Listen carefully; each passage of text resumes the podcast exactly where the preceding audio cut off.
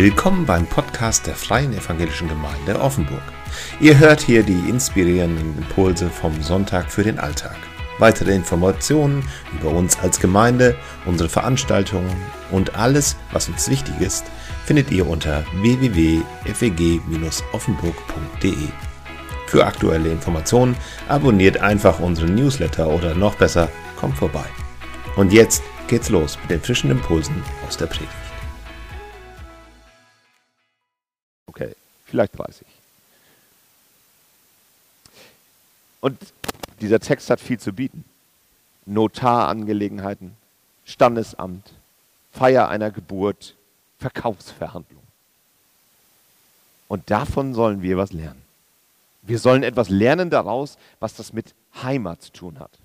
Okay, wenn ihr das, diesen Text das erste Mal gelesen habt, gehört habt, dann denkt ihr vielleicht, oh, das war jetzt sehr verwirrend. Was machen die da? Was macht da dieser Boas? Naja, man muss sich das vorstellen. Die Situation ist folgende. Noomi, diese etwas ältere, betagte Dame, kommt zurück in ihr Heimatdorf nach Bethlehem. Sie bringt eine ausländische Frau mit, die ihre Schwiegertochter ist. Das ist die Situation. Sie hat damals, bevor sie ins Ausland mit ihrem Mann ist, hat sie ihr Land verpfändet bzw. verkauft. Und damals war die Situation folgende, dass man in Israel dieses Land nicht einfach verkaufen konnte. Es sollte immer irgendwo in der Familie bleiben. Es sollte nicht von Ausländern aufgekauft werden. Dafür war, das, war der Boden Israels heilig. Deswegen hat man versucht, das in den Familien zu halten. Und so kommt auch diese ganze Geschichte hier überhaupt erst zustande. Dass nämlich die die Familie, die, der nächste Verwandte, das Grundstück, was damals Elimelech irgendwie verpfändet bzw. verkauft hatte, irgendwie als allererstes aufkaufen kann. Das war der Hintergrund. Jetzt war es so, dass Naomi keinen Mann mehr hatte. Und sie hatte auch keinen Sohn mehr. Und sie hatte kein Geld mehr. Das heißt, sie selber konnte es nicht zurückkaufen. Es musste also einen Loskäufer geben. Loskäufer sind nicht beim Lottoladen zu finden. Ja? Loskäufer heißt, dass da jemand dieses Grundstück auslöst. Auslösen. Das ist der Hintergrund überhaupt von dieser Geschichte hier. Und tatsächlich hat sich im Kapitel vorher ein Mann gefunden, der das könnte. Boas, ein Großgrundbesitzer, einer, der wirtschaftlich erfolgreich ist. Aber nicht nur erfolgreich, der hat auch ein großes Herz. Und was unerlässlich ist, der ist auch noch zuverlässig. Und alles das kommt zusammen. Er lernt Noomi kennen, diese Schwiegertochter. Äh, Ruth, Entschuldigung, ja, danke. Die Schwiegertochter von, von äh, Noomi. Und sagt, okay, ich kümmere mich um diese Angelegenheit. Das ist die Vorgeschichte. Und jetzt kommt es zum Höhepunkt und der findet hier im Stadttor statt. Wenn wir an Stadttor denken, vielleicht in Freiburg oder so, denken wir an irgendwie so einen Bogen. Wir denken vielleicht an irgendein Tor. Damals war das Stadttor ein bisschen was anderes. Das Stadttor war quasi wie der Marktplatz. Dort traf man sich, wenn man irgendwie, irgendwie äh, Gemeinschaft haben wollte. Da wurden aber auch ganze alle Rechtsgeschichten gemacht. Wenn ich also eine Anklage gegen jemand anders hatte, weil der mir ins Auto gefahren ist, ging ich ins Tor. Das war ein Gebäude, das zentral in der Stadt lag und man musste an diesem, an diesem Platz und an diesem, an diesem Raum vorbei, um zu den Feldern zu kommen. Das lag so zentral, dass jeder wusste, da spielt das Leben ab. Dort wurden die Hochzeiten gefeiert. Dort wurden die Rechtssachen verhandelt. Dort wurde Streit geschlichtet. Dort wurde zusammen Kaffee getrunken. Okay, Tee damals wahrscheinlich. Das war, der, das war das Stadttor. Da spielt sich diese Szene ab, die gar nicht so lange hier braucht. Also ein zentraler Ort des öffentlichen Lebens. Und dann kommt es zu einem ganz interessanten Gespräch hier in dem ersten Teil. Das, das Kapitel, diese Geschichte gliedert sich so in ein paar Teile. Das erste ist ein Gespräch zwischen diesem Boas und den Ältesten und einem Löser. Das ist ganz spannend, denn dieser Löser, dieser andere Mann, der noch irgendwie dazu bekommt, der bekommt gar keinen Namen. Äh, wenn man das äh, direkt übersetzen würde, dann nennt Boas ihn Herr so und so. Komm mal her. Das ist schon ein bisschen erstaunlich. Denn es werden in diesem Kapitel nur Namen genannt. Für jeden möglichen werden hier Namen genannt. Aber dieser Typ, dieser nächste Verwandte von Naomi, der bekommt keinen Namen. Außergewöhnlich. Wir kommen gleich dann auch zu. Ein nächstes Überraschendes ist die Art und Weise, wie das Geschäft zustande bekommt.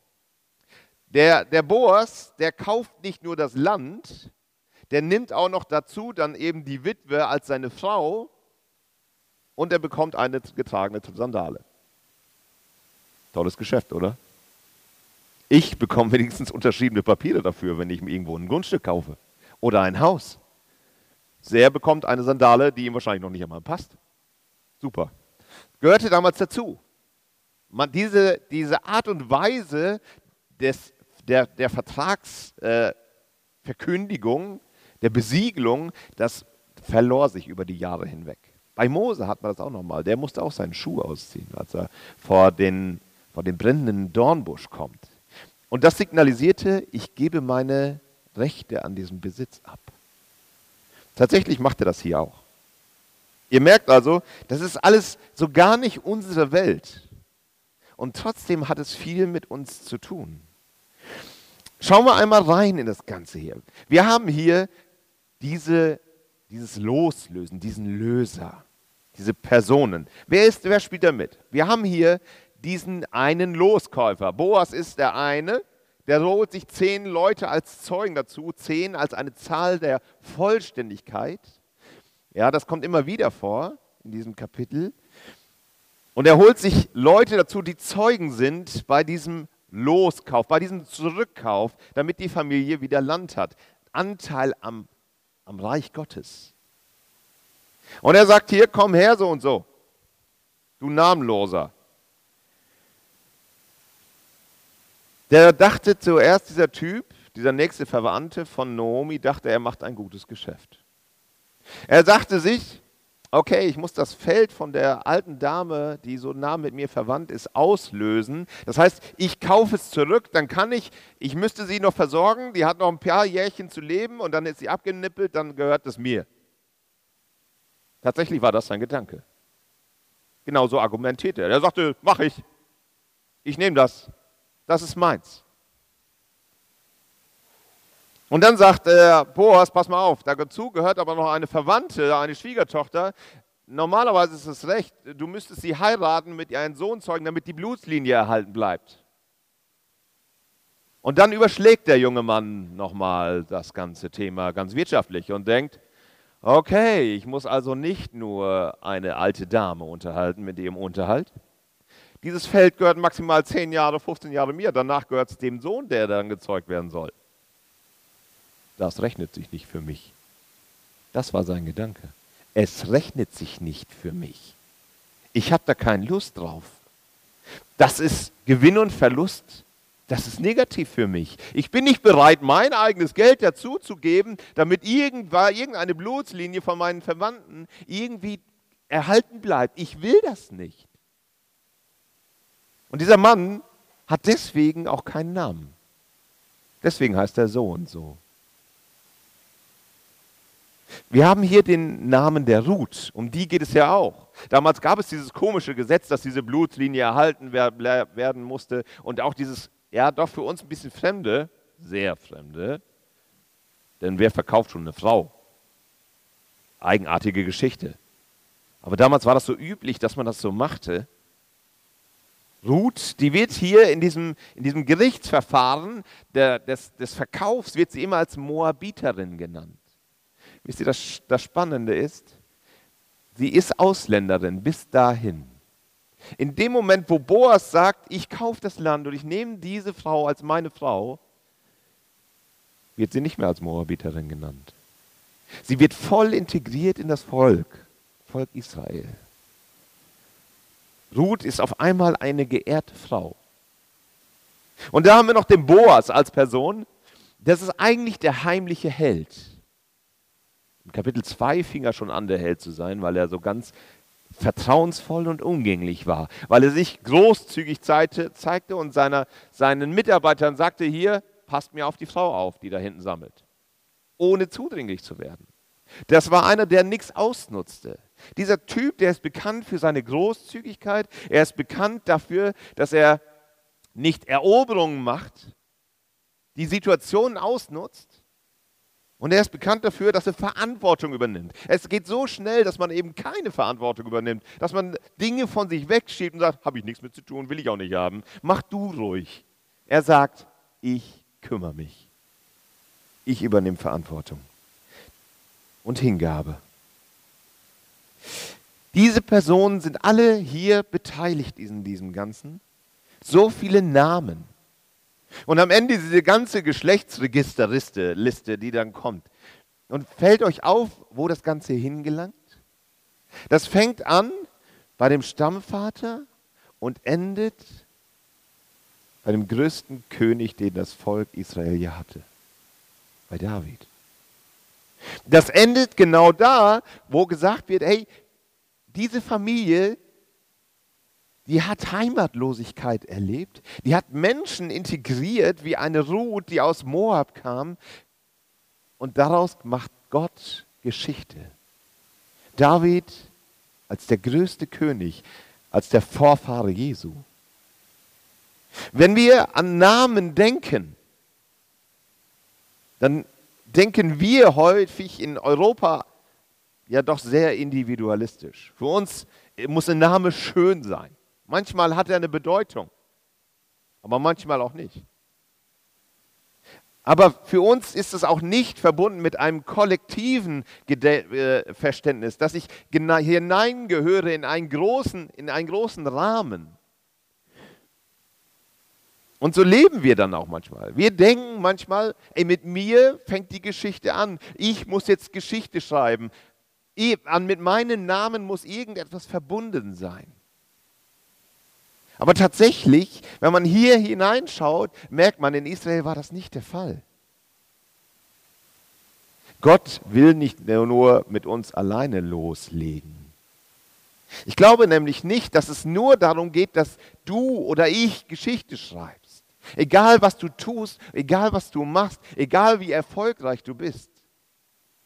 Du bist ein Teil in einer Segenskette, so wie das hier der Fall ist. Also diese, diese Auflistung am Ende, die, die besagt genau das. Die sagt, ey, dein Name, die, der ist im Reich Gottes nicht verloren. Du bist ein Teil einer Segenskette. Du bist ein Teil, wo Gott seine Güte zeigt. Du bist ein Teil seiner Gnade. Mach etwas genau daraus, indem du mit Gott in Kontakt bist, indem du dich gütig zeigst, indem du dich großzügig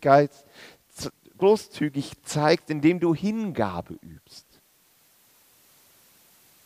Das sind die Segenspuren, die du hinterlassen kannst. Und in meinem Leben gibt es ganz viele Segensspuren von Menschen, die ich schon ewig nicht mehr getroffen habe, aber die mein Leben bereichert haben. Wilma, Uli, Jörg, sind alles Menschen, die mich in meinem Leben beeinflusst haben. Das sind nicht immer die Riesendinge, die er da hat. Keiner eine riesige Entscheidung gemacht für mich, aber das sind Menschen, die Segensspuren in meinem Leben hinterlassen. Und wahrscheinlich könntest du, wenn du ein wenig darüber nachdenkst, auch in deinem Leben erkennen, wo Gott dir Segensspuren durch Menschen hinterlassen hat. Wo Gott dich angerührt hat. Die Frage ist, wollen wir uns einbauen lassen als Segenspuren, als lebendige Steine in einem Reich, was Gott gehört? So wie Ruth und Boas das hier tun, sie lassen sich einbauen durch ihre Großzügigkeit und durch ihren Segen mit, mit ihrem Namen in die Geschichte. Willst du das auch? Ich glaube, das beginnt schon zuallererst bei unseren Kindern. Wie häufig höre ich Geschichten, wo Leute sagen, ey, meine Oma, die hat mich sehr geprägt. Meine Mutter, die hat mich geprägt. Mein Vater, der hat mir das und das weitergegeben. Mein Onkel, meine Tante, die haben mir das und das mitgegeben. Das sind die Hinweise, die Gott hat auf die Güte von ihm selber in deinem Leben. Gott möchte, dass dein Name erhalten bleibt. Und Gott möchte, dass dein Name im Buch des Lebens steht. Gott möchte, dass du bleibst und nicht, dass du Herr so und so oder Frau so und so bist in dieser Geschichte, sondern dass du einen Unterschied machst als Segen in dem Leben von anderen, als Beispiel für Gottes Güte und Gnade hier auf dieser Welt. Und das meinen die Namen, die hier drin sind. Sie zeigen Gottes Güte und Gnade. Und gerade da, wo wir Menschen selbstlos mit Hingabe erleben, wo es nicht zuallererst um unsere Selbstverwirklichung geht, nicht zuallererst um unser Image, da werden Menschen neu berührt. Denn vielfach wird mir zurückgespiegelt, da wo ich selbstlos Menschen anfange zu dienen, da erlebe ich eine besondere Erfüllung. Warum? Weil Gott diese schenkt. Gott möchte mit dir eine Segenspur ziehen. Gott möchte deinen Namen in seinem Reich fest verankern. Und das tust du, indem du diese Güte Gottes weitergibst, wie Boas das tut. Boas gibt diese Güte weiter. Diese Gerichts, diese Verkaufsverhandlung, diese, diese Szene, wo dann eine Übergabe kommt, die wird ja abgeschlossen dadurch, dass sich erklärt, was am Ende geschieht. Ab Vers 13 ist es so, dass, ähm, dass oh, ich habe für euch das hier vergessen. Herr so und so. Nochmal für euch zur Erinnerung. Diese Szene, die endet ja damit, dass äh, die beiden heiraten. Ja, drei, Hochze drei Todesfälle und eine Hochzeit. Das wäre so die Überschrift für das Ruthbuch. Ähm, äh, mal ganz anders, ja, äh, eine Hochzeit und es gibt danach dieses schöne, es gibt ein Kind. Ruth bekommt einen Sohn. Und dieser Sohn, der kommt nicht von ungefähr. Ja. Der Obed. Wisst ihr, das ist das Schöne, dieser Vers hier, der sticht in diesem Kapitel hervor. Denn es ist das Erste, was Gott tut in diesem ganzen Buch, Ruth. Vor ist nie die Rede davon, dass Gott irgendetwas tut. Und in keinem Vers. Gott wird irgendwo mal als äh, bei der Beschwörung, beim Segen genannt. Aber das erste Mal, dass Gott etwas tut, ist im letzten Kapitel. Manchmal geht uns das auch so, dass wir denken, Gott, wann tust du denn endlich was? Dabei merken wir gar nicht, wie er hintenrum die Stippen zieht. Und dann auf einmal tut Gott etwas Offensichtliches. Und das ist hier der Fall. Er, er schenkt eine Schwangerschaft und sie bekommen einen Sohn. Und dieser Sohn, der wird dann am Ende besungen von den Nachbarn. Ja, die Nachbarn, die hatten wir im ersten Kapitel schon mal. Die haben gesagt, oh, die Naomi kommt ja wieder und Naomi, Naomi, die, entschuldigt mein Sprachraum, aber die kotzt sich aus im ersten Kapitel und sagt, er nennt mich nicht mehr Naomi. Ich bin die Maler, ich bin die Bittere, Gott hat, spielt mir ganz übel mit. Ich will mit Gott nichts zu tun haben, Gott verfolgt mich, lass mich in Ruhe. Und jetzt wird sie besungen. Warum? Weil diese Schwangerschaft ein Ende hat. Obed wird geboren. Interessanterweise geben die Nachbarn den Namen, könnt ihr ja mal auch mal ausprobieren, äh, falls ihr irgendwie Kinder bekommt, dass die Nachbarn den Namen geben. Ja? Passiert hier, Obed ist der Nach Name der Nachbarn, aber ein Kind wird zur personifizierten Hoffnung, zur personifizierten Freude. Es wird löst allen Schmerz, alle Hoffnungslosigkeit wird hier auf, aufgelöst. Alles, was im ersten Kapitel noch so ganz grausam dargestellt ist, wird jetzt zur großen Freude. Und Gott tut etwas. Man muss sich diese Situation mal vorstellen.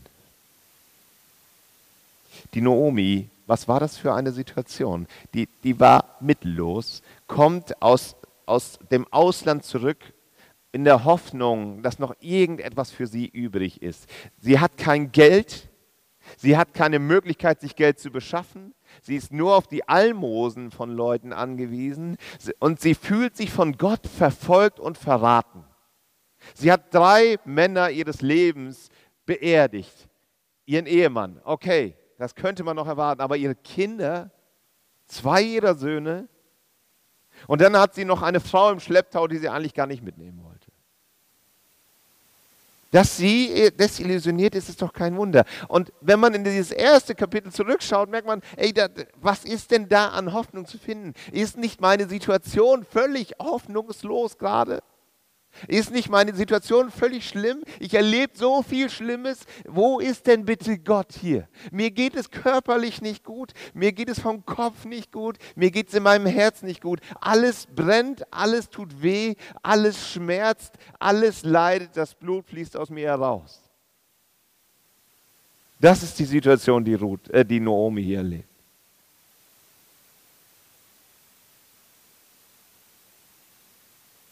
Wäre das nicht das Normalste, alle Vorsätze und diesen Gott über den Haufen zu werfen, zu sagen, ich will damit nichts mehr zu tun haben.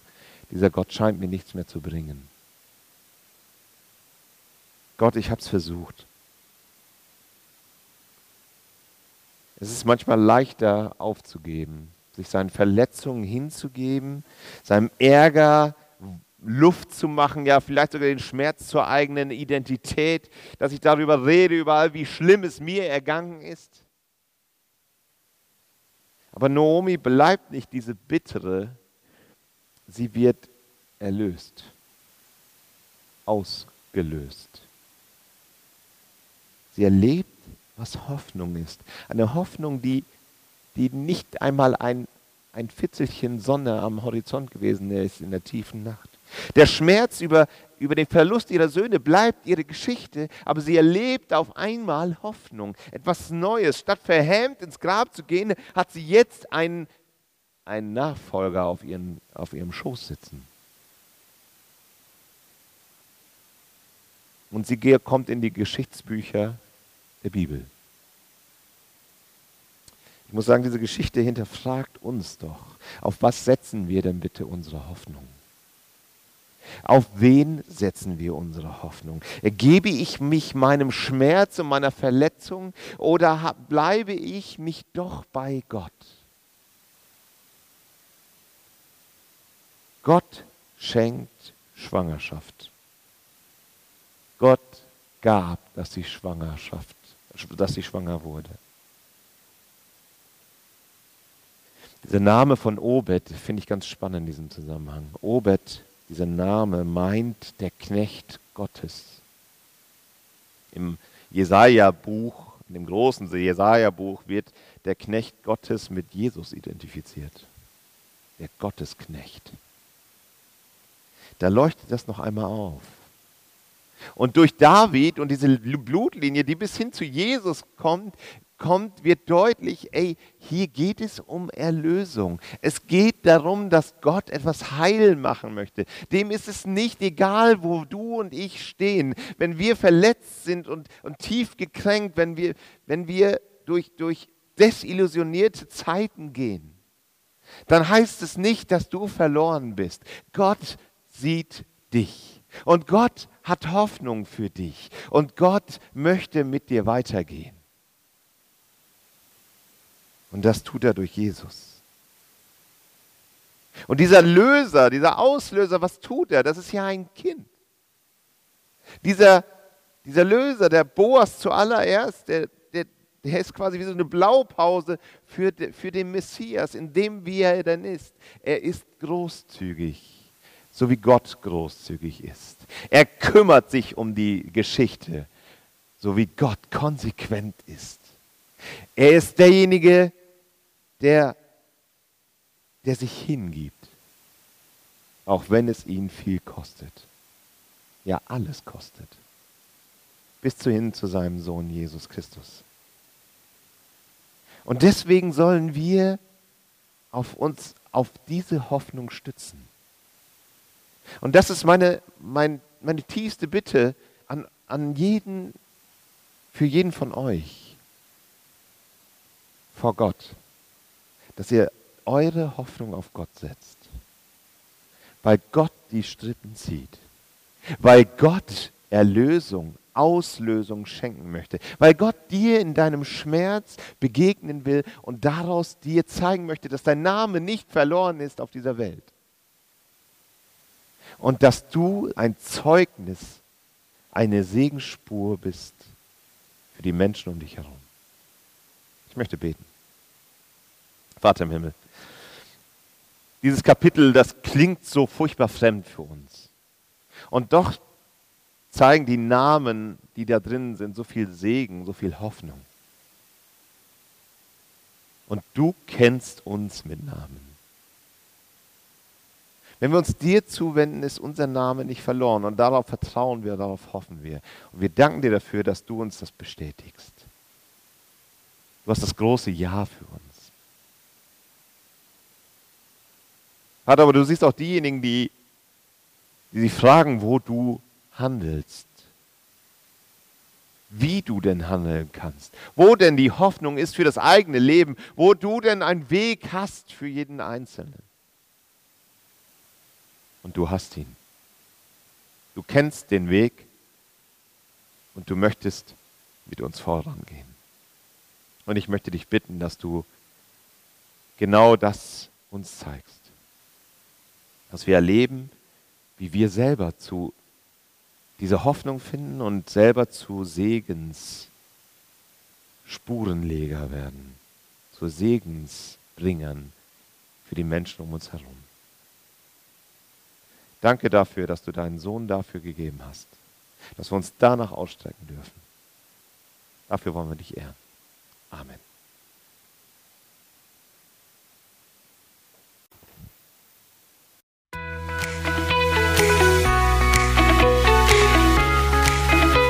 Vielen Dank, dass du diesen Podcast angehört hast.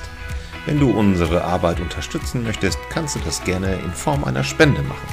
Auf unserer Webseite www.feg-offenburg.de/spenden findest du dafür alle Informationen, die du dafür brauchst. Bis zum nächsten Podcast. Ciao.